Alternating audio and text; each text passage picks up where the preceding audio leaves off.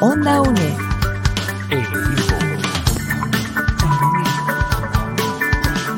Imagen y sonido, hasta donde estés.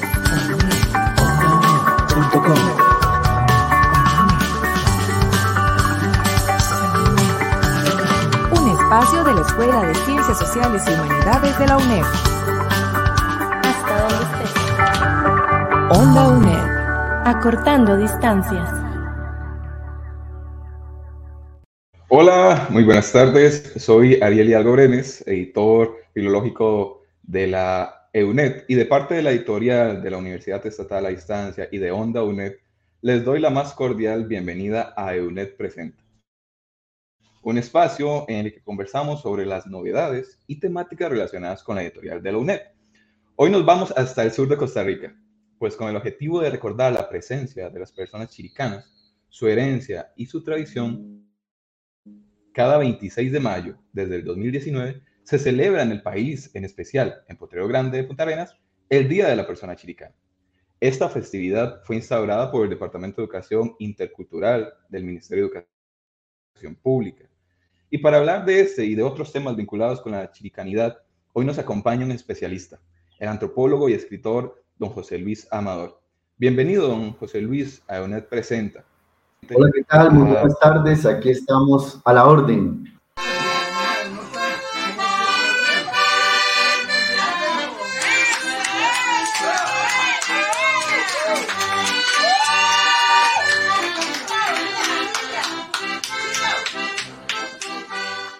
Estos señores que estamos viendo este, son este, indígenas. Eh, la, la, la imagen, la, la grabación se hizo en Curré, ellos son de origen terra, aunque viven en Curré, pero tienen una, ellos tienen un ancestro chiricano y elegimos estas imágenes porque están tocando el acordeón, que es un legado cultural este, chiricano, y bailando los tres hermanos Ortiz, este, ahí compartiendo eh, alegremente en una actividad, este, llevando alegremente su tradición de origen chiricano.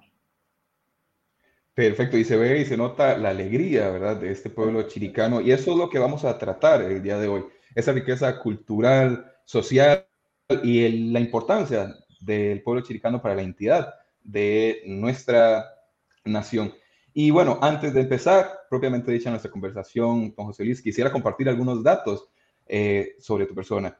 Y bueno, para comentarles que don José Luis Amador es antropólogo social y desde sus estudios de maestría empezó a vincularse con las comunidades del sur de Costa Rica.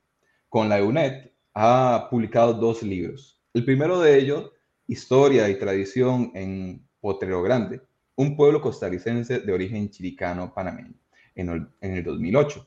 Y el otro, Juegos de los Diablitos en Curré, en el 2020, los cuales son testigos del interés y la pasión que don José Luis tiene por el sur de nuestro país. De nuevo, muchísimas gracias, don José Luis, por acompañarnos el día de hoy. Ahora bien, don José Luis, usted escribió el libro Historia y Tradición en Potero Grande, un pueblo costarricense de origen chiricano panameño, que fue publicado por la UNED en el 2008. Cuéntenos cómo fue ese proceso de creación del libro, la investigación que hubo detrás, el acercamiento con la población y las experiencias que tuvo y que nacieron producto de esta creación. Sí, este, bueno, estos procesos son, se convierten en parte de la vida de uno, ¿verdad? Porque son procesos que toman un tiempo, en los cuales se dura y en los cuales uno está aprendiendo. Este, uno no escribe, no hace un trabajo de estos sobre algo que conoce, sino sobre algo que está conociendo. Eh, en determinado momento trabajaba yo en el Instituto Costarricense de Electricidad y este, se me solicitó que realizara una labor en la comunidad de Potrero Grande. Esta comunidad en determinado momento eh, se pensó que iba a ser reubicada por la construcción de un proyecto hidroeléctrico y este, ellos le pidieron al Instituto Costarricense de Electricidad, entre otras cosas, que alguien escribiera una historia de la comunidad donde se destacara el hecho de que ellos son chiricanos. Em, se me solicitó este trabajo, empecé a, trabajar en esta investigación y este, eh, empecé a aplicar, este, yo he trabajado mucho con historias de vida y esto fue importantísimo para la realización y para las características del producto porque es un libro que este, es hecho a base de testimonios orales de las personas, donde mucho de lo que el libro ofrece son eso, los testimonios, la gente contando eh, de viva voz. Hay mucha referencia a, las, a, los textos, a los discursos de la gente.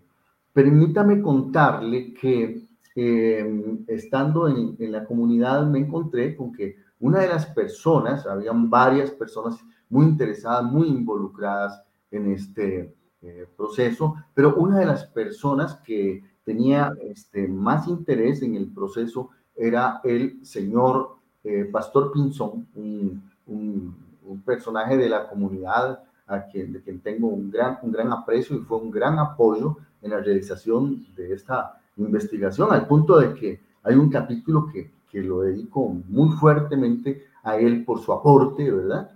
Este, eh, juntos y con, y con la conducción de Pastor, eh, eh, ubicamos una serie de este, ah, personas a quienes, eh, de, informantes, este, que fueron las personas que nos fueron contando cómo fue que se fue produciendo el proceso de colonización y cómo era la vida y cómo, y pues con estas personas se fue armando gran parte de lo que es el libro este, Historia y Tradición en Potrero Grande. Debo agregar que, este, además de esto, pues hubo que hacer un trabajo muy, muy fuerte de indagación bibliográfica para poder este, hacer un soporte de, la historia. No se acostumbra, no es un buen consejo trabajar solo con historia de vida, porque el ser humano tiende a contar su vida eh, tal y como él la recuerda, que no es siempre tal y como fue, entonces tenemos que contrastar las historias de vida con estudios este, históricos, estudios económicos eh, de, la, región y tuvimos que estudiar mucho historia panameña para entender cuáles fueron las causas de las migraciones chiricanas de Chiriquí este, al sur de Costa Rica y de eso podemos hablar más adelante si te parece. Claro que sí, don José Luis. Y, de, y como usted lo indicaba, ¿verdad? Eh, la riqueza que tiene el libro eh, es descubrir esa población y la importancia que tiene para nuestra cultura costarricense y la cultura del sur, como usted lo indica, ¿verdad? Gracias a estas experiencias y ese trabajo investigativo y de revisar la historia para darle la presencia eh, que siempre ha tenido la población chiricana. Y bueno, eh, a propósito, entonces, eh, creo que sería importante aclarar quiénes son las personas chiricanas y por qué llegaron a Costa Rica. Es decir, cuál es la importancia del tema en la actualidad, es decir, en la construcción de la identidad nacional y el aporte enriquecedor a nuestro país. Sí. Eh, ¿Por qué son importantes los chiricanos? permítame contarle este, algo que me ocurrió cuando estoy trabajando en la investigación de la historia de Potrero Grande, em, de algún modo em, empiezo a darme cuenta que más allá de la importancia de la comunidad de Potrero Grande, eh, aquí había, esa era solo la punta del iceberg. Me empiezo a dar cuenta que aquí había una situación de fondo sumamente importante, y era que todos los libros de historia que, eh, que hacen referencia a la zona sur, de una forma u otra, mencionan la presencia chiricana, pero muy pocos, este, o para decir, ser sincero, ningún libro le daba la trascendencia a este grupo. Lo pondré de otro modo. El sur de Costa Rica es un tinamaste que tiene tres patas. Una de esas patas son los indígenas, los pueblos originarios. La otra pata importantísima son los colonos llegados del Valle Central los ticos meseteños. Y la otra pata, el otro componente fundamental que estaba de cierto modo o que ha estado de algún modo eh, invisibilizado son los chiricanos. Resulta que cuando uno da una charla, y ya con los años eh, yo he trabajado eh, este, posteriormente por diferentes razones en, la región, le dice uno a un grupo de, personas, en un grupo, en un aula, este, levante la mano el que tenga un abuelo chiricano. Y ahí se va y se ve inmediatamente que una gran cantidad de personas levantan la mano. Puede ser que tengan un abuelo chiricano y que sean al mismo tiempo indígenas. Puede ser que tengan abuelos chiricanos e indígenas o, o una mezcla de chiricanos con meseteños, pero hay un porcentaje grande de personas que son, eh, que, que tienen un abuelo chiricano. Puede ser que ellos mismos no se definan como chiricanos. Algunos lo hacen con más eh, claridad que otros.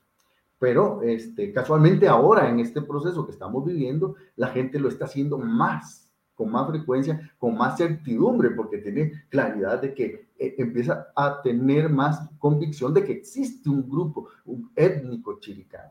Pero resulta que si vos fueras eh, sureño, te darías cuenta que conoces gente beita, gente pinzón, gente Quintero, voy a seguir mencionando una serie de apellidos, Caballero, Arauz, Saldaña, Avendaño, Pití, Guerra, Bonilla, Morales, Villarreal, Rueda, Corella, Valdés, Santos, Palacios, Franco, Cerracín y otros.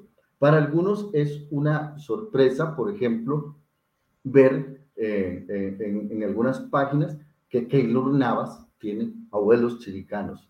Chiricanos y terrabas, ¿verdad? Eh, a lo mejor Keylor no eh, este, estaría diciendo, sí, yo soy, pero el hecho es que funciona así. La presencia chiricana en el sur de Costa Rica es importantísima y es uno de los grupos que ha estado ahí, aunque eventualmente no, no, no ha habido una conciencia clara sobre ese grupo étnico. Perfecto, excelente. Bueno, aprovecho, como lo dices, ¿verdad? Yo que soy de, del sur, de Pérez de León, y sí, doy fe de lo que dice don José Luis, este, de la riqueza que tiene esta población y la gran participación, presencia que tiene en, en el sur. Y muchos conocidos y amigos tienen esas raíces, esas eh, orígenes. Entonces, eh, un orgullo para mí. Bueno, don José Luis, eh, con esto claro, en su libro Historia y Tradición en Potrero Grande se refiere, entre otros temas, a las formas de vida y a la cultura chiricana de este pueblo. Pero ¿puede usted contarnos cómo fue que llegaron, por qué llegó esa población al sur de Costa Rica? ¿Cuáles fueron los motivos que dieron origen a, a esas migraciones? Por ejemplo, ¿por qué venían específicamente al sur? ¿Y cuáles fueron las causas de su migración? Claro, este, como comprenderás vos y comprenderá el público que nos acompaña, este, esas fueron preguntas que me tuve que plantear en esta, en esta investigación, ¿verdad? Y no, normalmente no nos encontramos las respuestas eh, de manera explícita, sino que uno va haciendo este, interpretaciones de lo que está ocurriendo en ese momento eh, en, en, este caso, en Chiriquí, para poder entender plenamente este, qué movió. Este, la gente no se va de un lugar por, por, por puro gusto o por, o por, por porque este, un día amaneció con ganas de, de, como, hay gente que quiere eh, aventurar, eh, pero no es lo que más ocurre. La gente por lo general este, rompe sus espacios de confort y se va para otra parte porque no está bien donde está, porque algo está pasando, porque algo lo impele a salirse, ¿verdad? De, de donde está.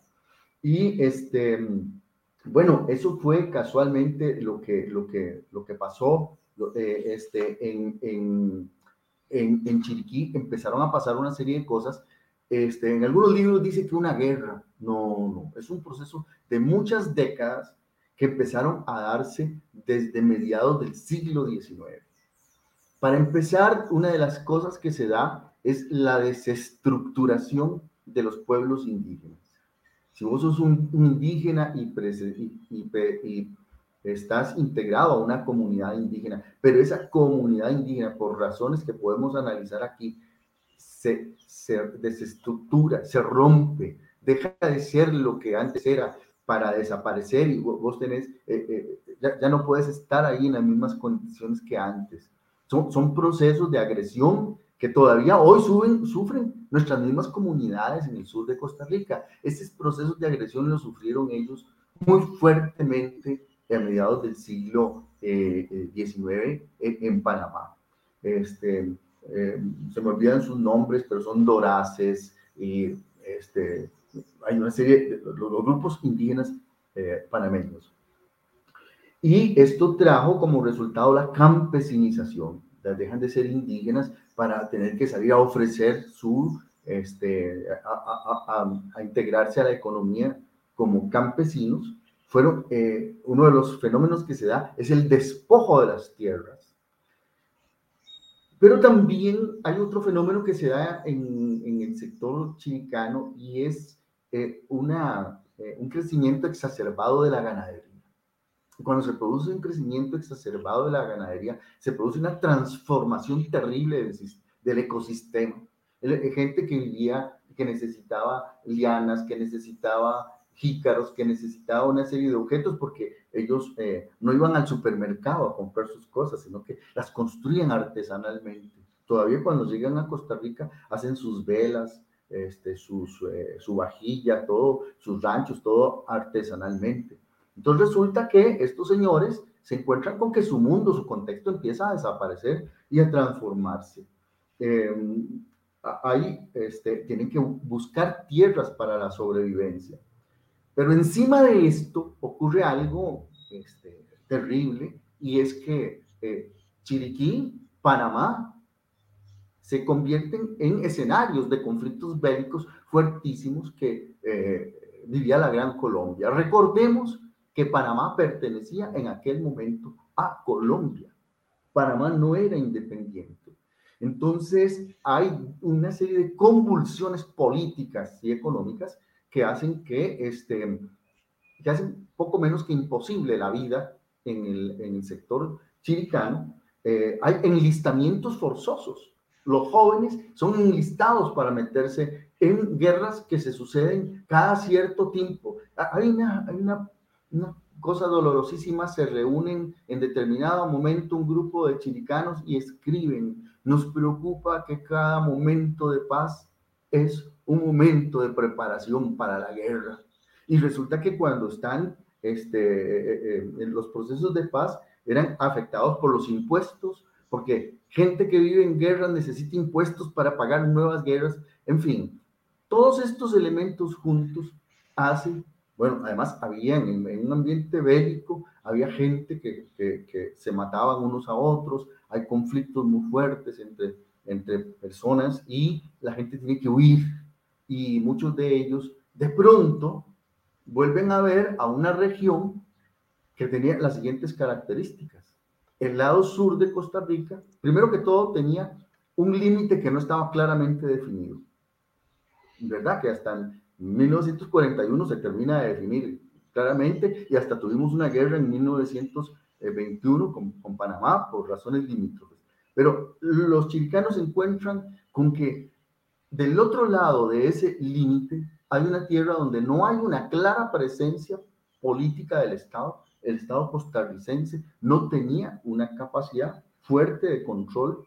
Habían grandes extensiones que se podían utilizar y dice don Pastor Pinzón que cuando los chiricanos cruzan la frontera se encuentran con que se les llenaron los ojos de inmensidad. Y, y termino con esto, termino con esto y es que los chiricanos no venían con una ambición política. Ellos no venían porque eh, no venían, este, no, eran Panamá, no eran Colombia, venían a construir un rancho, a sembrar arroz y a ser felices. Y de eso vamos a hablar después porque mucha felicidad nos trajeron. Claro que sí, don José Luis. Muchísimas gracias y muy interesante cómo la población chiricana llega a nuestro, a nuestro país y después de ahí, ¿verdad? El gran aporte que nos han dado a nuestra cultura. Eh, vamos a hacer ahora una pausa en Onda UNED. Onda UNED. Acortando distancias. Apoyando a mi gente, educando a Costa Rica rescatando tradiciones, Radio Nacional.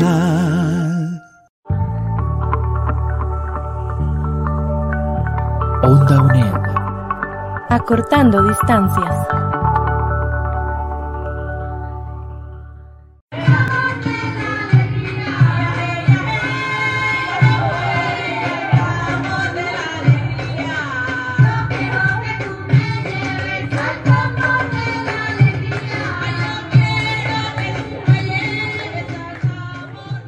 Estamos de vuelta en EUNET Presenta, un espacio sobre las novedades y temáticas relacionadas con la editorial de la UNED.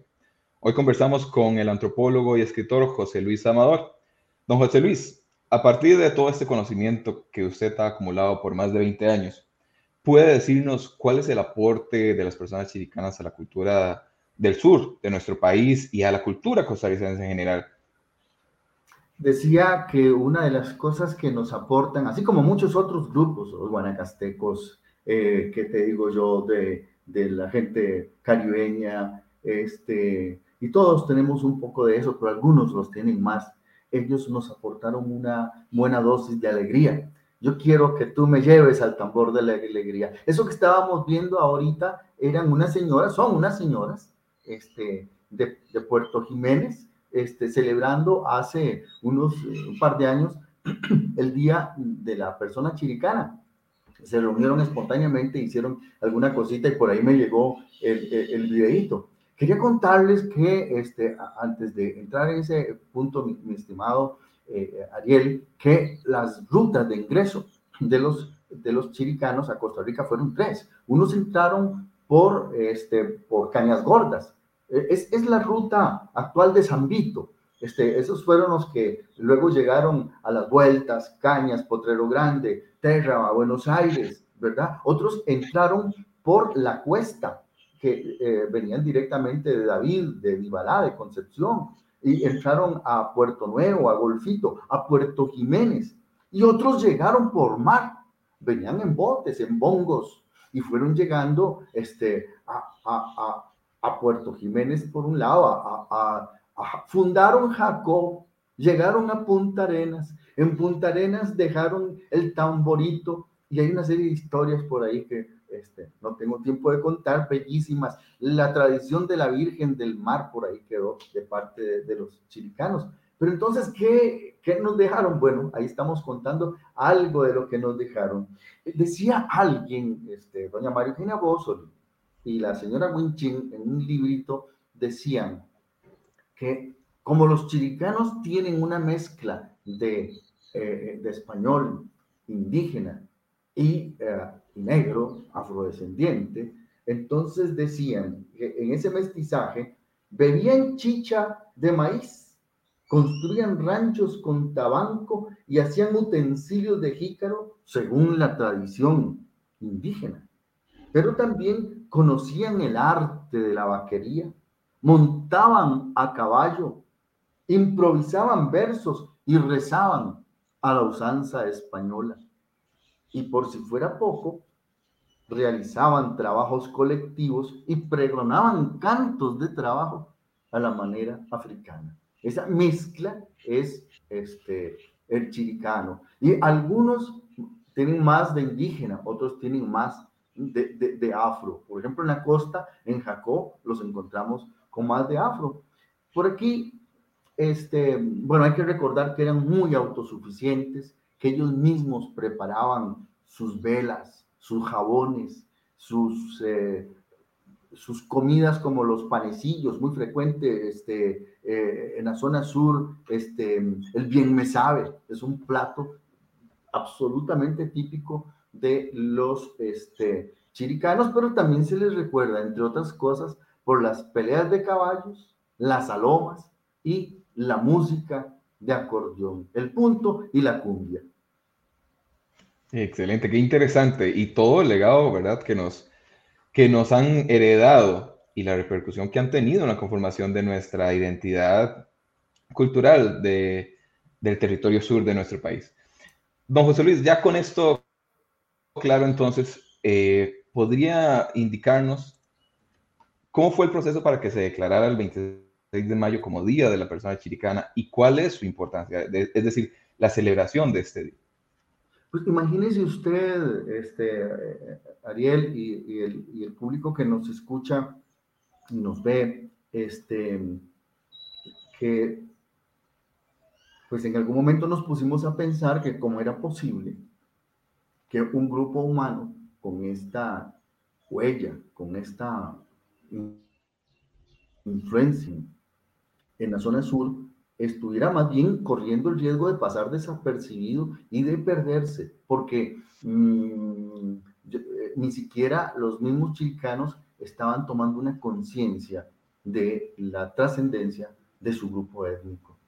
Y entonces, este, por razones de tiempo, tal vez no cuento toda la historia, pero eh, diez años después de la publicación del libro, eh, nos pusimos de acuerdo en la comunidad de, de Potrero Grande para volver a hacer un segundo encuentro chiricano. Y en ese segundo encuentro chiricano, eso, en esos encuentros chiricanos mm, nos ha acompañado la UNACHI, la Universidad de Chiriquí, este, y otras este, entidades, y eh, este, volvimos a volver a pensar qué hacemos. Y una, una cuestión que se planteó fue proponerle al Ministerio de Educación Pública la creación de un día para pensar sobre la chiricanidad.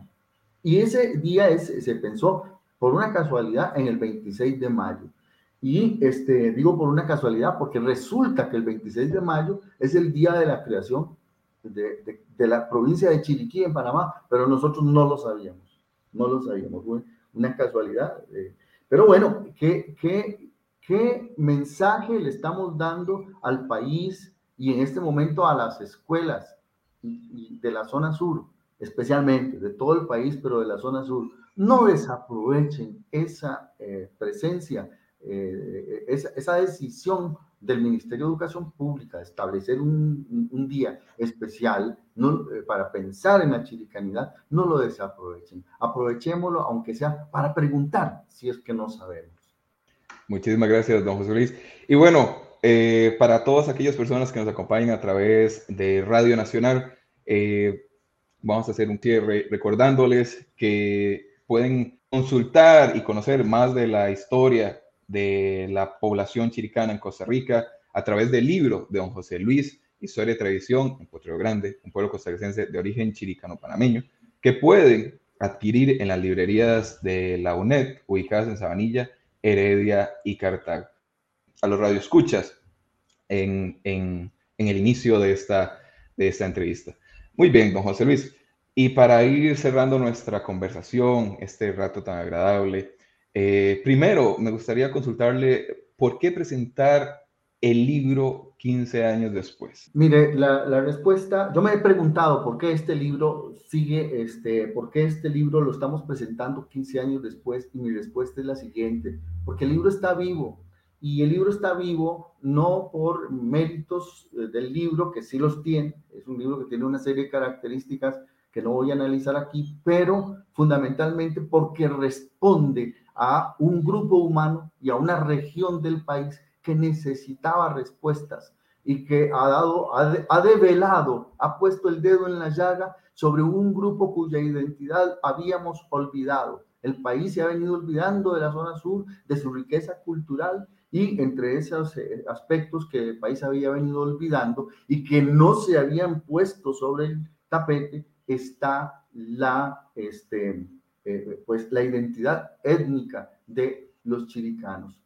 Quería agregar un, detalle y es que en este proceso, además, eh, echamos a andar una página de, Facebook, un grupo que se llama, que se llama Historias de los Abuelos chiricanos y sus descendientes. Ahí nos pueden encontrar, ahí estamos colgando permanentemente información sobre la presencia chiricana en Costa Rica Y en este momento, por cierto, estamos haciendo un concurso mm, donde le pedimos a la gente.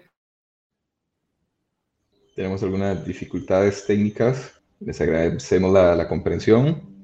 Muy bien, ahí hemos vuelto a José Luis. Sí, perdón. Este, nos estabas comentando sobre el grupo y, y, el, y la actividad de celebración de la chicanidad en este mes. Así es, nada más cierro la idea que este, la gente está participando, colgando videitos amateur de dos, tres minutos, contando quiénes son ellos, este, hablando de sus abuelos y cosas relativas a la chiricanidad.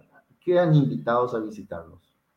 Excelente, muchísimas gracias. Sí, y así, ¿verdad? Eh, estimular la representación de, del pueblo chiricano y, bueno, como se lo dice, posiblemente encontremos rastros de nuestra herencia que tengan esas raíces culturales y sociales, incluso en nuestra genética, ¿verdad? Y bueno, con esto le recordamos que Historia y Tradición en Potrero Grande, un pueblo costarricense de origen chiricano panameño, de don José Luis Amador, está disponible en las librerías de la UNED, ubicadas en Sabanilla, Heredia y Cartago, y en algunas de las sedes de la UNED a lo largo de nuestro país. También Bien, lo pueden comprar en línea en el sitio web libreriavirtual.unet.ac.cr. Gracias, don José Luis, por acompañarnos el día de hoy y a José Navarro en producción de Onda UNED por hacer posible este espacio y este programa. Muchísimas gracias, don José Luis. Nos vemos. Gracias también. Muchísimas gracias. Gracias también a todas las personas que nos acompañaron a través del radio, de las transmisiones en vivo. Gracias por la atención. Nos vemos y nos escuchamos de nuevo en junio en EUNET Presenta. Hasta luego.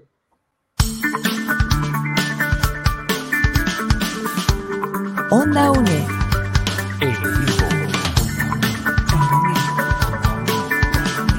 Imagen y sonido.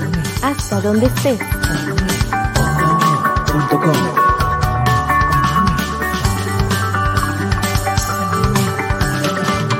Espacio de la Escuela de Ciencias Sociales y Humanidades de la UNED. Hasta donde estés. Onda UNED. Acortando distancias.